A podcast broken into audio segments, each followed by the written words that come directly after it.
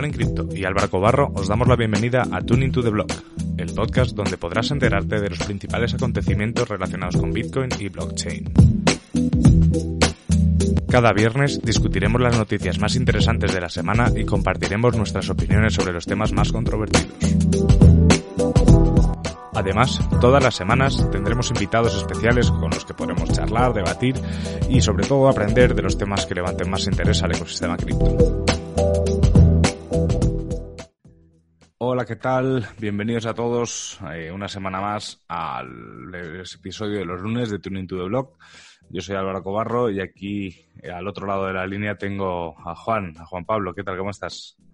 Hola Álvaro, muy bien aquí, todo marchando. Feliz porque hoy tenemos de vuelta un invitado que, que ya habíamos tenido la primera vez que sabíamos que se iba a alargar y bueno, pues es un gusto tenerlo de vuelta. ¿Tú cómo estás? Pues muy bien, la verdad, además contento porque, bueno, como llevo diciendo desde hace semanas, estoy aquí peleándome con los nodos, introduciéndome en esa madriguera y tener aquí otra vez esta Decentralize me parece súper interesante y además luego a lo mejor le secuestro un rato y que me explique cosillas. Claro que sí, además creo que hace más sentido ahora todo lo que vamos a ver eh, seguramente lo, lo, vas a entender mejor o, te hace más sentido que estás instalando un nodo. Quizá, quizás sí, o quizá me pierda más. ¿eh? ¿Qué tal, Decentralize? ¿Cómo estás? ¿Qué tal? Muy bien. Muchas gracias por la invitación de nuevo y nada, encantados de estar aquí con, con ustedes de nuevo. Y con el tema del nodo, pues la verdad, lo que te comentaba por ahí en el grupo de Telegram, que es un caer continuo, pero la verdad se la pasa uno bien. sí. Yo precisamente estoy ahora con varios temas ahí aprendiendo, algunas cosillas. Luego platicamos fuera de cámara. sí. Te cuento a ver si les interesa. Genial. Bueno, pues para los que no escuchasteis en la primera parte, eh, Decentralize es una persona que, que, lleva un tiempo, sobre todo publicando en Twitter y, tweets súper interesantes que sirven también para divulgar todo lo que envuelve a Bitcoin en cuanto a tecnología. Además, son tweets que nos encantan a Juan a mí porque no son nada especulativos, son, son propiamente divulgativo, que es lo que venimos a hacer aquí. Y en la primera parte lo que hacíamos era seleccionar unos cuantos tweets y, comentarlos con él. Y así que esto va a ser un poco, es la segunda parte pues va a ser lo mismo. Así es, esta segunda parte la hemos organizado un poco. Eh, la primera también está organizada, pero esta está aún más organizada. Vamos a hablar un poco de, nodos, de código, perdón, y si nos alcanza, nos movemos a, minería.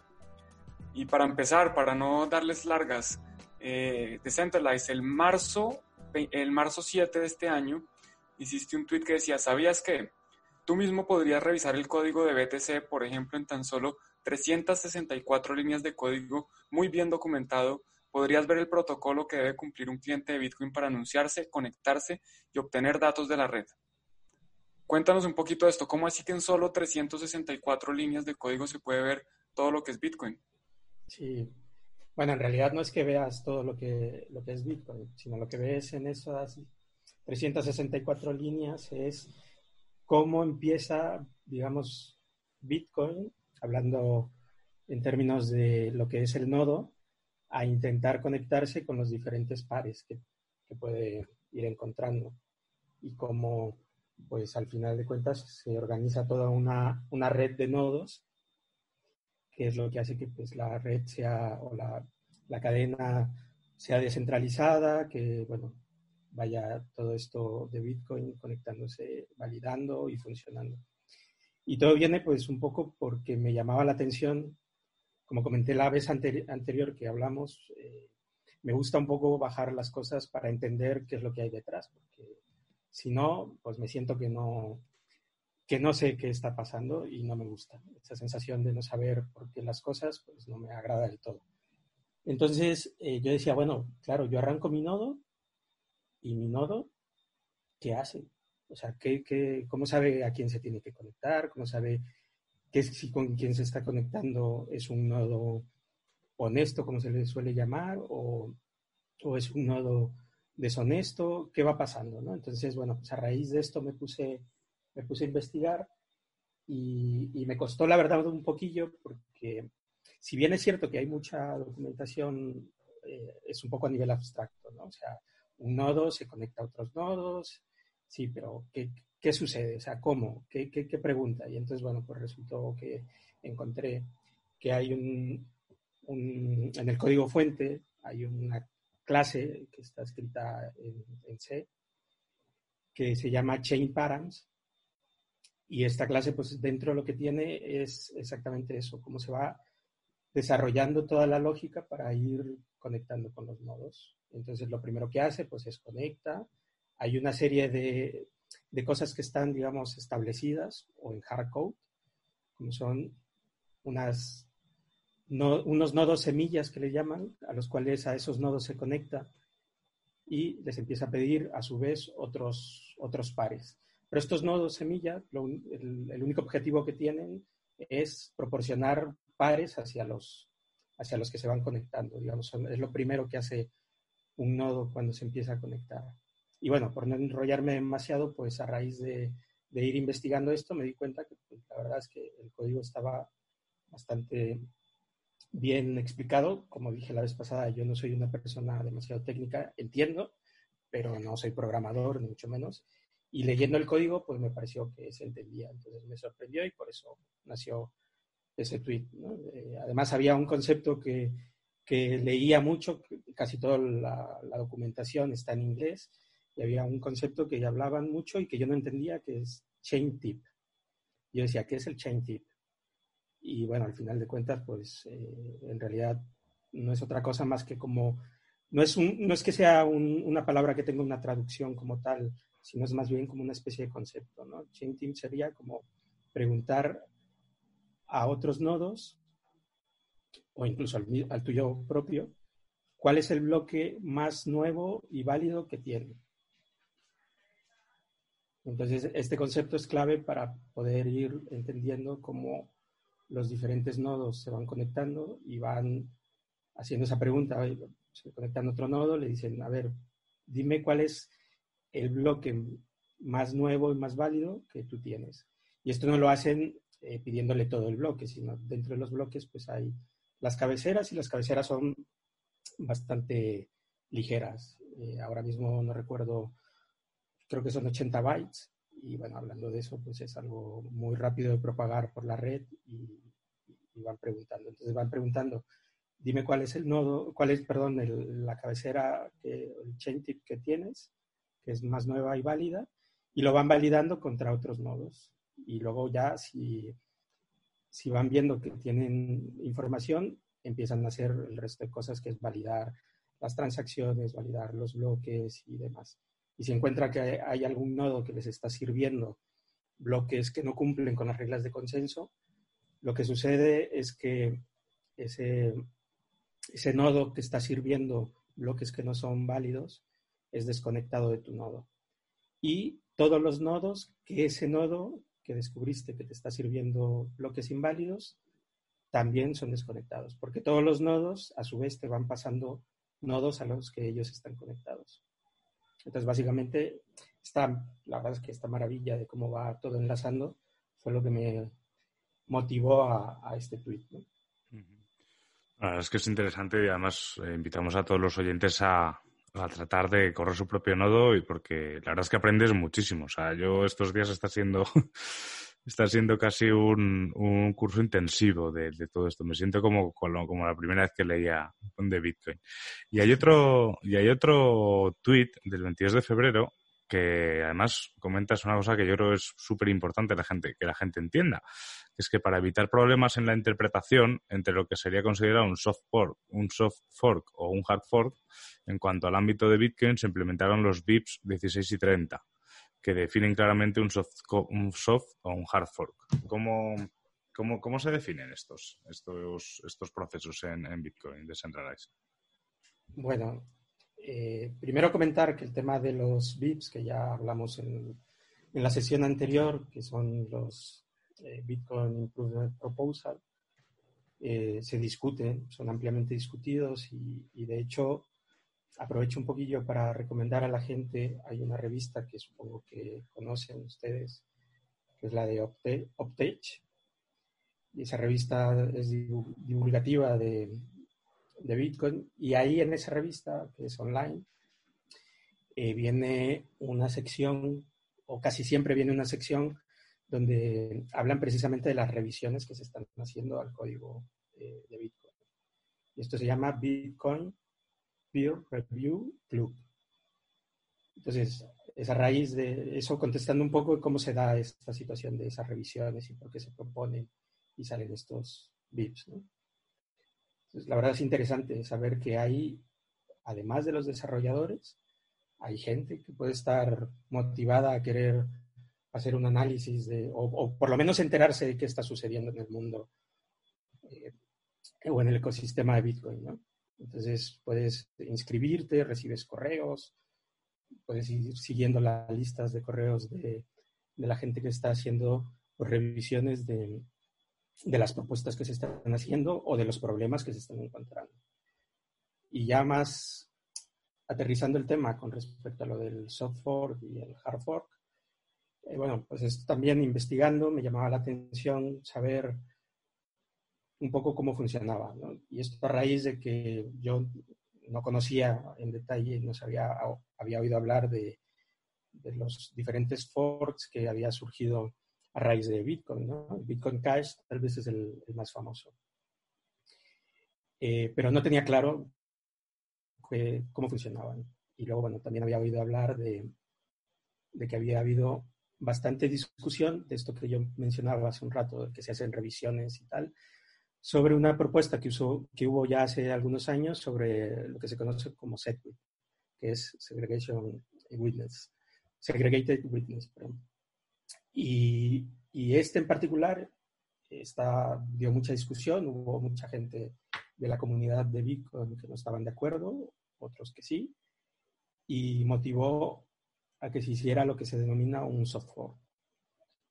Y el software no es otra cosa más que una modificación que se hace en el protocolo, de manera que si tú quieres, la puedes aceptar y si no quieres, no la puedes aceptar. Es decir, el cliente que tú corres desde tu nodo tiene la opción de deshabilitarle esa, esa funcionalidad, por así decirlo, y tú dices, bueno, como yo no estoy de acuerdo con esta implementación, pues yo no quiero formar parte de ella. Entonces, todos los eh, las transacciones que llegan con, Witness o con Segwit, perdón, pues hay nodos que no las validan, las reciben, las dan por válidas porque vienen con vienen de un bloque que ya fue firmado por algún minero a través de la prueba de trabajo y demás, pero no hacen una revisión de si las transacciones son válidas o no. Entonces, esto sería el equivalente a lo que sería un, un soft fork. Y un hard fork es lo contrario, es una modificación que obliga a que tú tengas que actualizarse, actualizarte, en este caso vamos a hablar de los nodos, pues tú tengas que actualizarte el cliente, el cliente del nodo. De manera que si no lo haces, dejas de formar parte de la cadena y por lo tanto, pues dejarás de formar parte a la larga, a lo mejor en, los primeros días, ¿no? Pero a la larga dejarás de formar parte pues, de la red de Bitcoin. Y a raíz de eso, pues implementaron dos, dos VIPs, que son el 16 y el 30, en el cual se establecieron unas reglas pues, para, para determinar cómo se iban a hacer las validaciones para que los bloques de los soft fork, perdón, de los hard fork, eh, pues pudieran eh, ser revisados. Ahora no recuerdo, pero hablo de memoria, fue a partir de una cierta fecha, un timestamp, que se decidió que todas las transacciones que, que fueran posteriores a ese timestamp, pues ya tenían que estar actualizadas a X versión del protocolo. Y todos los que fueran anteriores a esos, pues no había necesidad de que estuvieran actualizados pero eso obligaba a que la gente tuviera que actualizar sus clientes. Entonces, entender eso fue lo que me motivó pues, a, investigar, a ver un poco y, y, entender cómo, cómo, funciona y cómo fue la situación. Y ahí, bueno, pues se han dado diferentes forks. Como comentaba, tal vez el más renombrado es el de Bitcoin Cash, aunque creo que hay otro, Bitcoin Gold, me parece que también, que también lo es. Y hace no mucho, de hecho, tuiteaba que a lo mejor mucha gente cree que el Bitcoin Satoshi Vision es, una, es un fork de, de Bitcoin, pero es mentira, no lo es, es un fork de Bitcoin Cash. O sea, ni siquiera es compatible con la cadena de Bitcoin. Entonces, bueno, pues es interesante ir descubriendo estas cosas a raíz de que vas pues metiéndote un poco a hacer las revisiones o, leyendo cómo ha ido evolucionando un poco la historia y cómo hemos llegado a, a modificaciones, pues por ejemplo como la de Sedwit o por qué se dio lo de Bitcoin Cash, que bueno, hay, hay toda una historia, pero básicamente pues fue porque en la comunidad había gente que no estaba de acuerdo entre que el tamaño de los bloques se siguiera manteniendo como estaba y hay quienes pensaban que pues, debía crecerlos más para hacer más escalable la red y, básicamente pues es eso. Perfecto. Bueno, antes de seguir con el próximo tweet, yo quería preguntarte y, también de pronto para aclarar un poco a, los oyentes, eh, ¿se podría decir que un software, un soft fork es básicamente un, un cambio al protocolo que es backwards compatible, o sea, que permite que es compatible con el software anterior, mientras que un hard fork es una, actualización al protocolo que no es compatible con lo que estaba antes, que hay que, como dices, actualizar el software, que las personas que corrían el software viejo, pues ya tendrían que actualizarlo. ¿Es eso correcto? Sí. Nada más, bueno, desde mi punto de vista hay una diferencia cuando hablamos de nodos validadores o de nodos completos que cuando hablamos de nodos mineros que creo que ya lo mencionamos brevemente la vez pasada, que los nodos mineros ya están completamente separados de lo que son los nodos validadores. Son, ejecutan diferente software, por lo cual a lo mejor hay alguna regla eh, o algún cambio en el protocolo de minería que no afecta a los nodos validadores y por ende, pues no tienes ni que actualizar nada, pero que sin embargo a lo mejor a un nodo minero sí que le obliga a tener que actualizar o, viceversa, ¿no? No le obliga. pero si hay, digamos, hablando a nivel de, de, nodos validadores, sí, o así lo entiendo yo. Nunca me gusta ser tan categórico porque hay cosas donde a veces yo he tenido una idea de que ciertas cosas funcionaban así y luego, afortunadamente, hay gente que sabe muchísimo más en el mundo de, de Bitcoin y a través de Twitter, que yo voy compartiendo la información ahí, pues luego me he encontrado con gente que me dice, oye, no, mira, esto en realidad no es tan así como tú lo estás pensando. Sí, así es. Por eso Twitter es, tan importante. Y bueno, metiéndonos al siguiente tweet que haces, es un tweet del 23 de febrero y dices, ¿sabías que Bitcoin Core es el cliente de referencia de la red de Bitcoin, pero no el único? A día de hoy es el software más utilizado para ejecutar un nodo pero existen otros clientes más como Bnode, Bitcoin Notes, LibitCoin, entre otros. Y esto pues también está conectado un poco con lo que mencionabas de los clientes. Cuéntanos un poquito cómo así que hay distintos clientes y que Bitcoin Core es, simplemente uno de los clientes, aunque sea el, cliente de referencia. Sí. sí, pues precisamente fíjate, este es un buen ejemplo de justo lo que comentaba antes, ¿no? Yo juraba y, y tenía yo en mi, en mi entendimiento que Bitcoin Core era Bitcoin y Bitcoin era Bitcoin Core. Entonces, bueno, pues en algún... Esto fue particularmente en un foro donde, coincidimos, Juan, ahí con, creo que fue eh, Juanma, Josema, perdón, que me hizo la aclaración a una pregunta que alguien hacía sobre si había más de un cliente y yo contesté así muy categórico diciendo, no, es, es Bitcoin Core. Y entonces, bueno, pues ya me dijo, no, estás equivocado. Hay más de uno, cada uno implementa de alguna manera diferentes formas de, a lo mejor, o, funcionalidades extras, todos para poder, digamos, ejecutar sobre la red de Bitcoin, tienen que cumplir con el protocolo y con las reglas del consenso.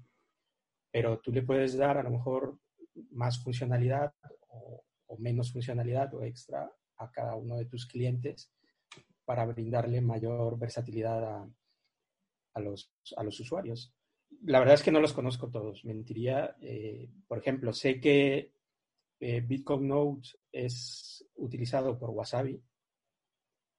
Lo oí, de hecho, no hace mucho en un, en un pod de Lunaticon que hablaba con, con Lucas Ontivero sobre el tema y comentaban que ellos eh, utilizan Bitcoin Nodes para hacer un arranque de la, de la, cartera de Wasabi porque les brinda una cierta funcionalidad que Bitcoin Core pues, no les está proveyendo. Entonces, eh, sí, existen diferentes clientes que todos tienen que cumplir con, con, el protocolo de consenso. O sea, nadie puede decir, oye, pues yo voy a validar, no sé, me lo voy a inventar. Yo, como soy un cliente diferente, voy a validar que los bloques sean pues, de 8 megas en lugar de 4. Pues eso no puede ser. Tienen que cumplir con, las reglas de consenso, pero sí que pueden decir, oye, pues yo implemento una forma diferente de validar las cabeceras que luego voy a servir hacia las wallets, que entiendo que es un poco lo que hace eh, Bitcoin Notes hacia Wasabi. Pues les brinda una forma, digamos, diferente de, de proveer los filtros para que ellos sepan qué transacciones eh, sean, son válidas o se están ejecutando. A las famosas billeteras ligeras, ¿no? A las SPV. Y básicamente, pues eso es el, el, el por qué el, el tweet porque yo tenía una idea equivocada y cuando veo cosas que creo que son interesantes, pues me gusta compartirlas, para que no todos estemos en la misma, la misma línea. Sí, además el, el hecho de que, de que, por ejemplo, la gente de, Bitcoin Cash o los o, sobre todo últimamente los de los de Satoshi Vision nos eh, llamen a Bitcoin como Bitcoin Core es, un error en sí mismo, ¿no? O sea, estamos hablando de un cliente y no de, de todo lo que es el, el, protocolo de Bitcoin. O sea, pero bueno, eso es algo como que ellos ya lo han cogido, incluso utilizan el core como para decir core, core planistas, como se dice. pero bueno, eso es... Yo creo que ahí, ahí, nada más muy brevemente, es, has tocado un tema que es, yo creo, apasionante y a la vez que interesante y, y básico.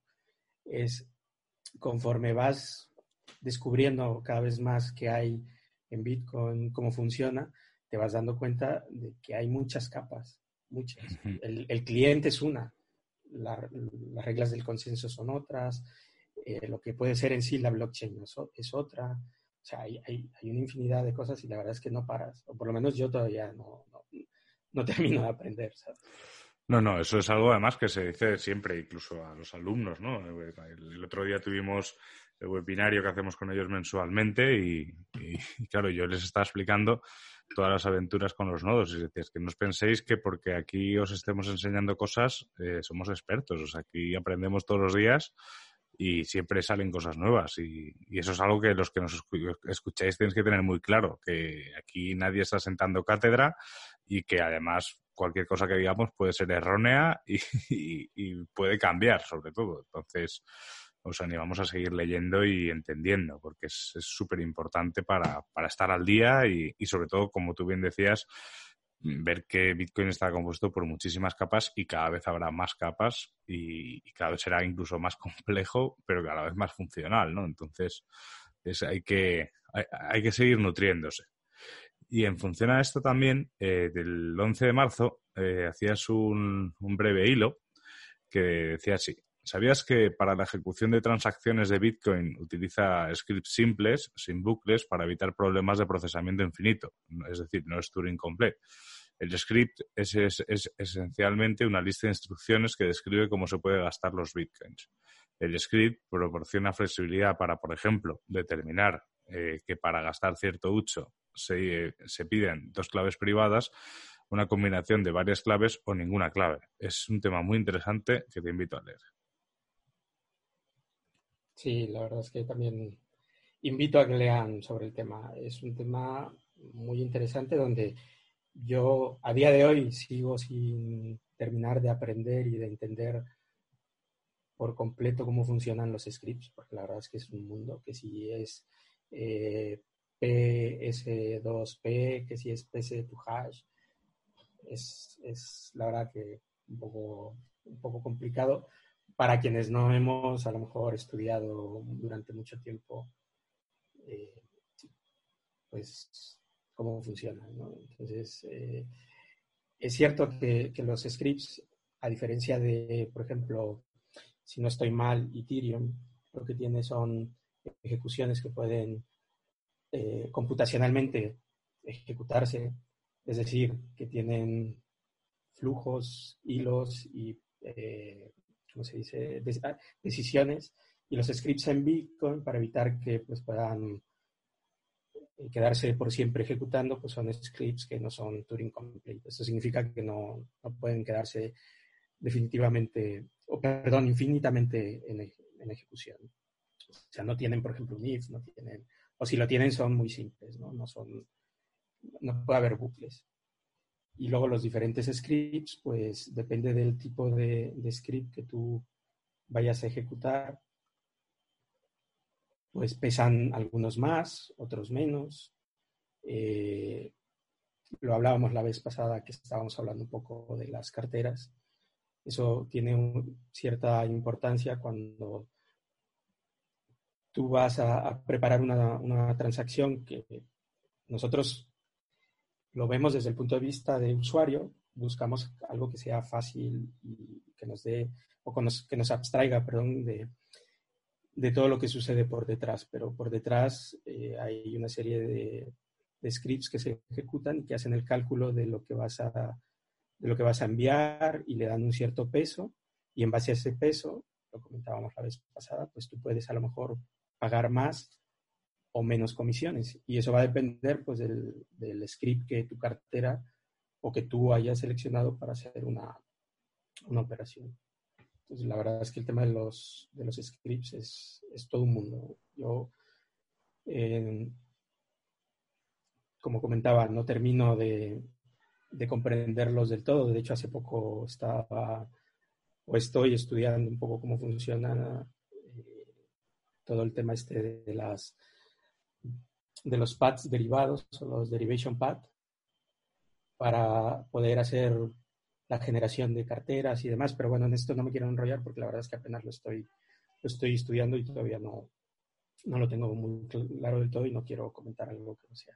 Pero en general, bueno, los scripts eh, dan posibilidad a que cuando tú vas a gastar un mucho, como decía, pues si tú supieras qué es lo más conveniente o un poco cómo funcionan, aunque no sea bajo detalle, porque digo, son complejos, pero más o menos supieras qué es lo mejor, pues podrías tomar la decisión de decir, oye, pues me interesa más usar un script eh, tipo Segwit porque va a ser para mí mejor, voy a pagar menos, pero es que además no solo yo voy a pagar menos, sino la persona a la que le transfiera cuando vaya a hacer uso de esos de esa de esa transferencia de esos bitcoins que les he pasado, pues eh, también pagará menos.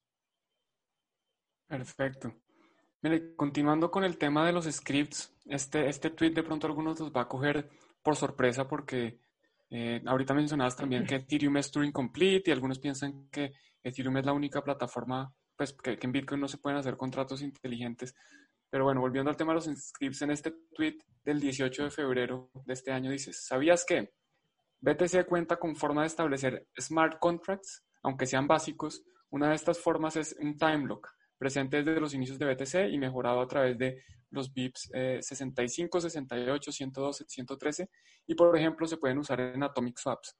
¿Cómo así que se pueden hacer contratos inteligentes en Bitcoin? Sí, cuéntanos un poco en Bitcoin y cómo es el tema de los time lock, ¿qué es un time lock? Sí, pues este tema también fue un poco eh, sorprendente para mí precisamente por, por eso que comentas, ¿no? Mucha gente, y me incluyo yo, a veces damos por por hecho de que en Bitcoin no hay contratos inteligentes. Y revisando y en alguna documentación que leía, pues hablaban de que sí, que existía la posibilidad de hacer contratos eh, básicos, o sea, no son a lo mejor contratos tan elaborados como los que se pueden hacer en, en otras plataformas, pero que, que, son, vamos, de hecho, creo, y por lo que he estado leyendo y, revisando sobre el tema, pues son precisamente estos eh, contratos de, de Time Lock los que dieron origen a que alguien más a lo mejor pensara en hacer contratos pues, más elaborados, smart contracts más elaborados y que pudieran eh, utilizarse en otro tipo de plataformas. Y básicamente esto pues, a lo que hace referencia es que eh, haces como una especie de, de firma, y aquí enlaza un poco con el tema de los scripts, eh, un script multifirma en el cual entre, entre dos claves pues establecen un, contrato. Y es firmado pues con, con esto que se llama NTILOG. Y eso lo que establece pues es un, un, contrato que puede ser por un número determinado de X bloques. Tú puedes establecer que pasado X número de bloques el contrato venza si no se ha cumplido las, las condiciones del contrato o pasado X tiempo. O la tercera es que se haya cumplido pues, las reglas del, contrato. Y esto efectivamente, como, como comentaba, y de hecho me voy a adelantar, hace, porque Hila con, el, con un tweet que hice, si no mal recuerdo, inmediatamente después, sobre el tema de los atomic swap, porque cuando haces un atomic swap es cambiar una moneda en este caso Bitcoin, a otra moneda que también hay que decir, eh, no todas las monedas, o las criptomonedas, perdón, tienen la posibilidad de establecer contratos con Bitcoin, por, porque no tienen establecido el, el, el Block, ¿no? O sea, no, no, hay posibilidad de hacer este, este tipo de contrato. Y entonces el Atomic Swap es, es una manera de sacarle provecho a este tipo de, de, implementaciones de smart contract que, como decía, aunque simples, pero que ya tienen implementado Bitcoin. Y también lo que me resultó sorprendente es que en realidad este tipo de, de smart contract están desde que nació Bitcoin. O sea, es, es, una funcionalidad que desde que se implementó Bitcoin está, está ahí. O sea, no sé si desde la versión 1, voy a matizar, pero que llevan muchos años, probablemente desde 2000, 10 o por ahí.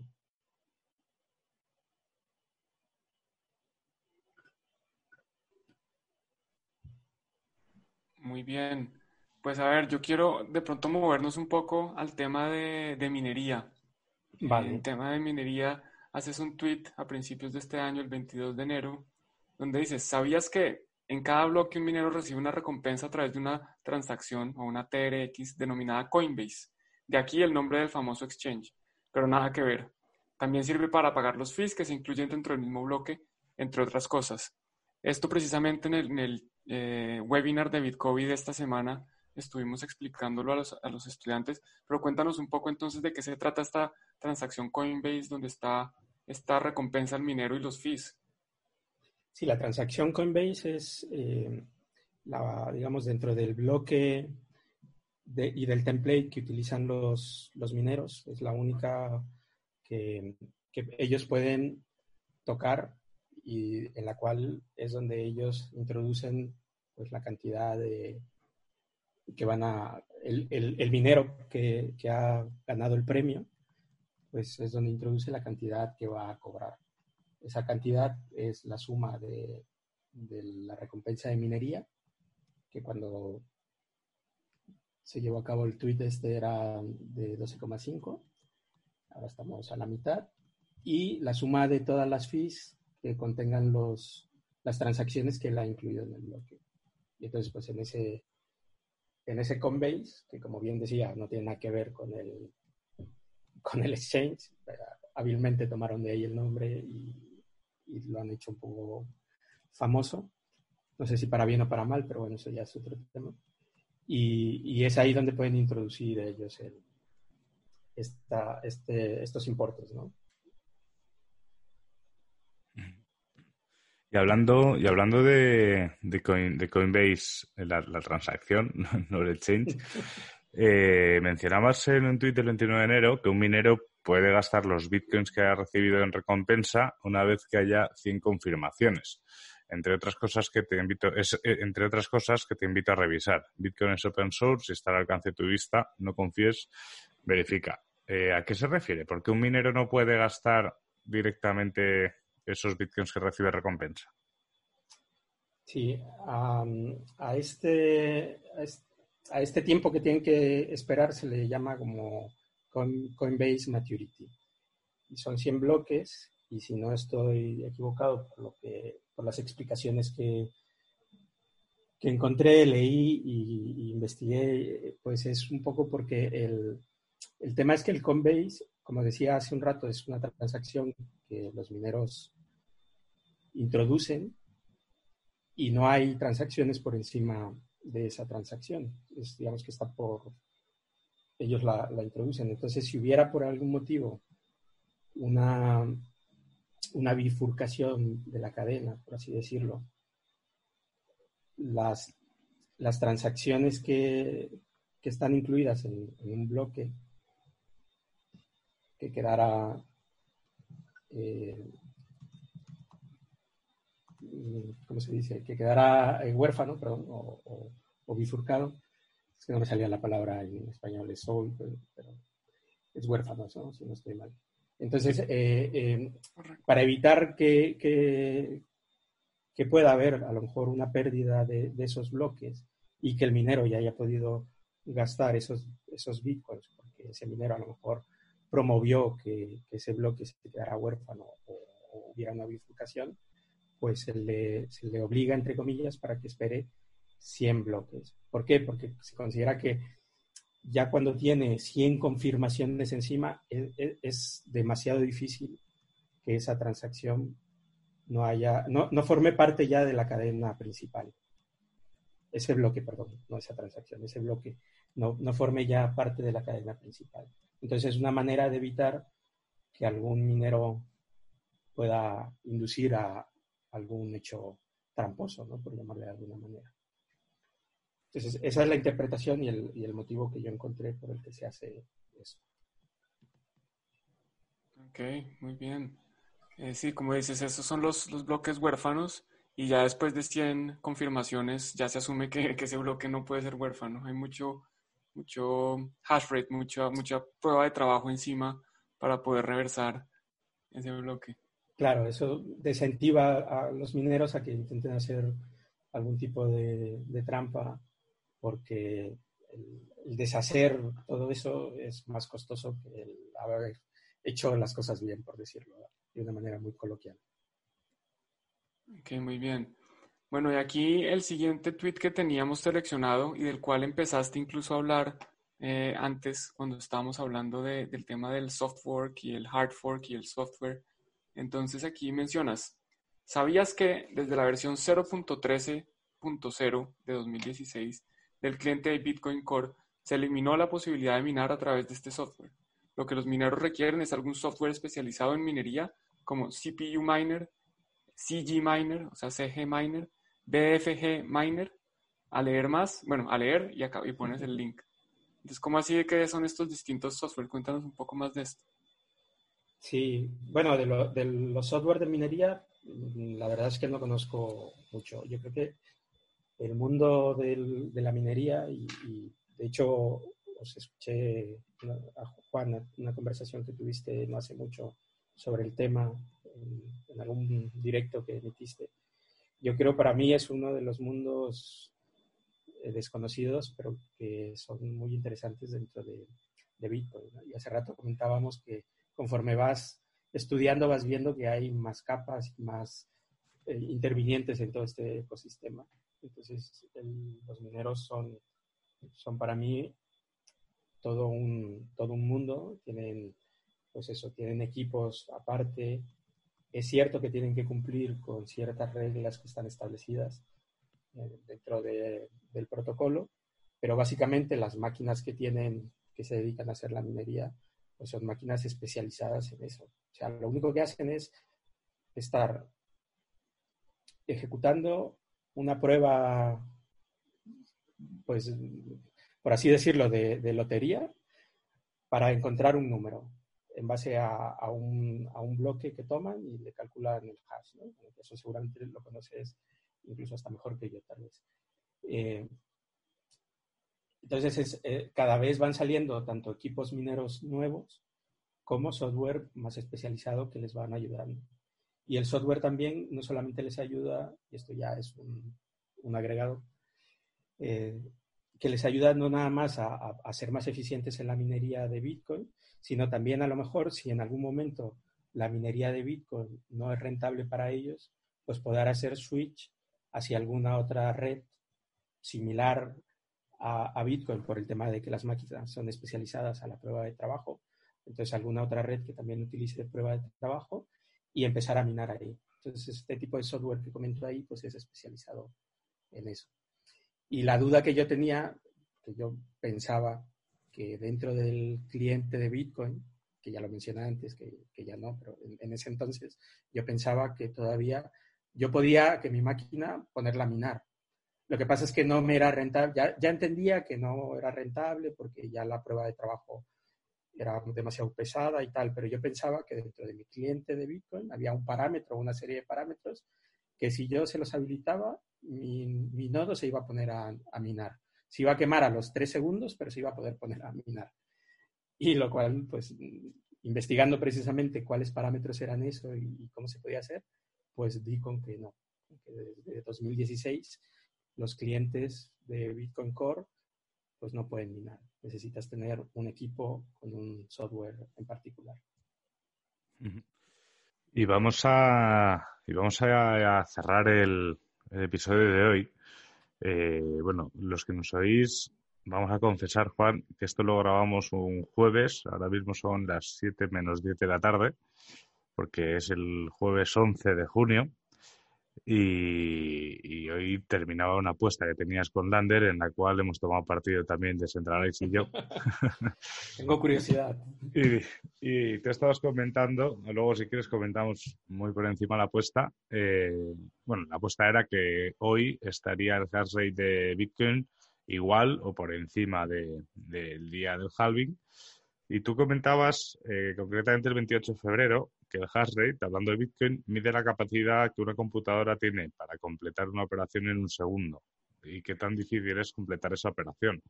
Cuanto mayor sea, más segura la blockchain contra un ataque del 51%. Coméntanos un poco esto del, del hash rate. Sí, pues esto va relacionado con lo que, con lo que hablábamos hace un momento. O sea, los equipos son especializados en hacer prueba de minería de trabajo y lo que están haciendo es ejecutando un montón de, operaciones por segundo o, por milésimas de segundo. Entonces, pues el, tema este de, del hash tiene que ver con eso, con, una, una, medición que de hecho, salvo que alguien me corrija, por lo que yo he investigado, incluso nació o se estableció, por así decirlo, a raíz de todo el sistema o del ecosistema de Bitcoin. No había un, un nombre a medir el, esto y pues se empezó a implementar y entonces pues se le dio el nombre de, de hash rate. Hasta donde yo se decía, puede que, que, a lo mejor esté equivocado y me digan, no, no, esto ya viene de X sitio. Y, y, básicamente pues lo que, lo que hace es eso, o sea, ver cuánto equipo, perdón, cuántas operaciones un equipo es capaz de, de ir resolviendo. Todo eso, si lo juntas y lo mides junto con todos los equipos que están en la red, pues te dan una barbaridad que se mide en exahashes, que, que ahora mismo no recuerdo, pero son como 10 mm, mil millones de operaciones por, por segundo, si no estoy mal. Entonces, mientras más difícil, o sea, mientras más elevado esté el hash rate, significa que a todo el cómputo que hay trabajando en la red, le cuesta más trabajo encontrar el resultado, por lo cual la red es más segura. ¿Por qué? Porque se necesita demasiada, demasiado poder de cómputo para poder atacarla, para poder resolver la, prueba de trabajo. Entonces esto es fundamental, esto es súper importante porque muchas veces todo el mundo dice, no, pero si es que eh, es fácil, o sea, con que cuatro pools de minería de los grandes se pongan de acuerdo, eh, van a empezar a, hacer un ataque y, boicotean Bitcoin.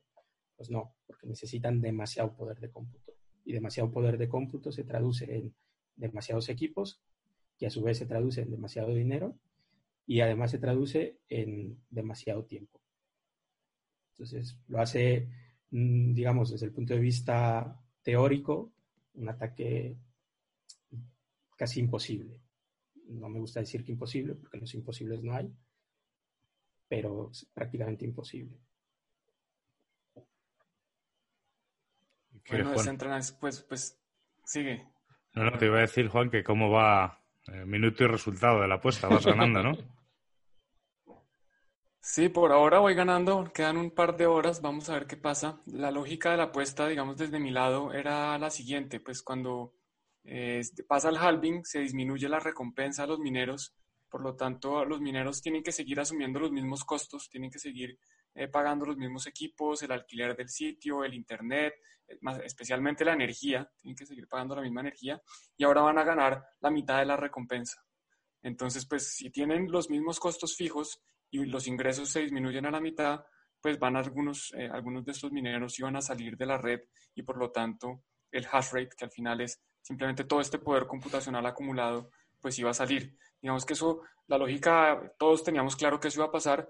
La apuesta de Lander es que se iba a recuperar muy rápido y efectivamente se ha recuperado muy rápido. Yo incluso tuve miedo de, una remontada impresionante.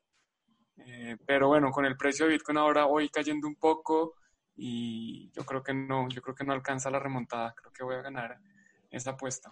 Decía, Lander, decía Lander en Twitter que él se podría proclamar ganador moral de la, de la apuesta.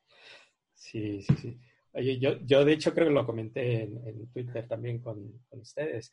Eh, yo hubo un día donde vi que el hash rate llegó a estar a 140 hectahashes eh, lo cual está por encima de la media histórica. Pero claro, es eso, la media. Yo lo vi, pues a lo mejor pudo ser que unas cuantas horas estuviera a, ese, a esa potencia, pero luego ya promediado con todo el día, pues baja. ¿no? Sí, yo aquí voy a, meter la mano y voy a hacer una explicación que puede ser un poco técnica para de, mucho detalle, pero es que el hash rate como tal no es lo que se mide. Lo que, lo que miden la, digamos, estas distintas páginas que muestran el hash rate es una estimación del hash rate basado en la velocidad en que se encuentran nuevos bloques teniendo en cuenta la dificultad. Porque es imposible saber cuántos ordenadores en el mundo hay minando Bitcoin. No, se, no se, puede saber cuánto hash rate hay. Lo que se puede hacer es estimar, dependiendo, teniendo en cuenta la dificultad que hay para encontrar un, sí, para minar un bloque y la velocidad en que se están minando esos bloques, uno puede estimar, oiga, más o menos debe haber este hash rate.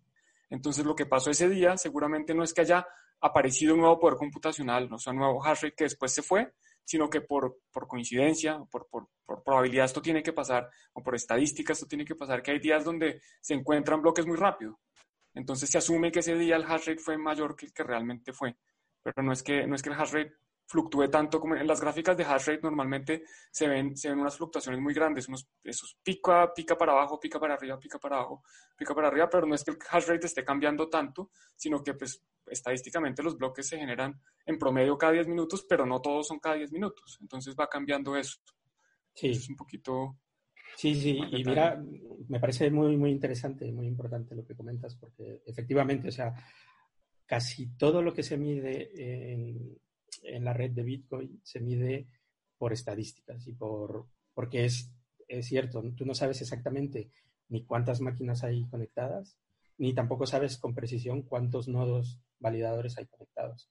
Entonces lo que vas haciendo es estimaciones y casi todo gira en torno al número de bloques que se van eh, descubriendo o minando, como se le conoce tradicionalmente, que se van minando pues cada X tiempo. Y entonces en base a eso pues se va calculando la dificultad, el hash rate, eh, incluso el, tema del halving, que lo vimos, ¿no? La mayoría estábamos esperando que el halving fuera X día muy tarde. Luego resultó que fue, pues, casi un día antes, ¿no?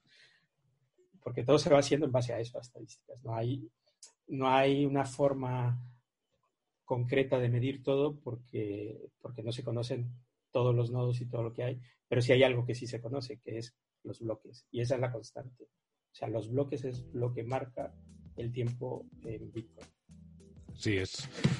Pues muchísimas gracias otra vez, Decentrales, por estar aquí este ratito con nosotros. Eh, yo, Juan, me atrevo a volverte bueno, a volverle a invitar, porque yo creo que es súper interesante hacer este tipo de contenidos y además tweets pones todos los días, o sea que realmente contenido vamos a tener.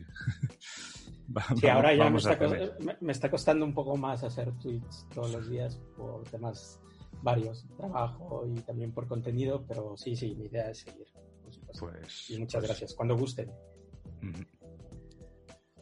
Bueno, sí, de nuevo, eh, me, uno al agradecimiento de Álvaro. Muchísimas gracias por estar acá, por compartir con nosotros, por enseñarnos, porque aquí de verdad que yo estoy aprendiendo eh, también, no solo con los tweets, sino especialmente cuando empiezas ya a profundizarlos.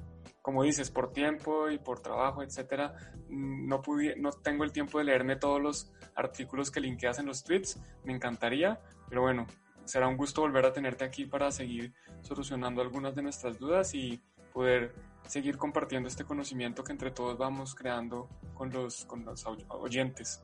Sí, muchas gracias.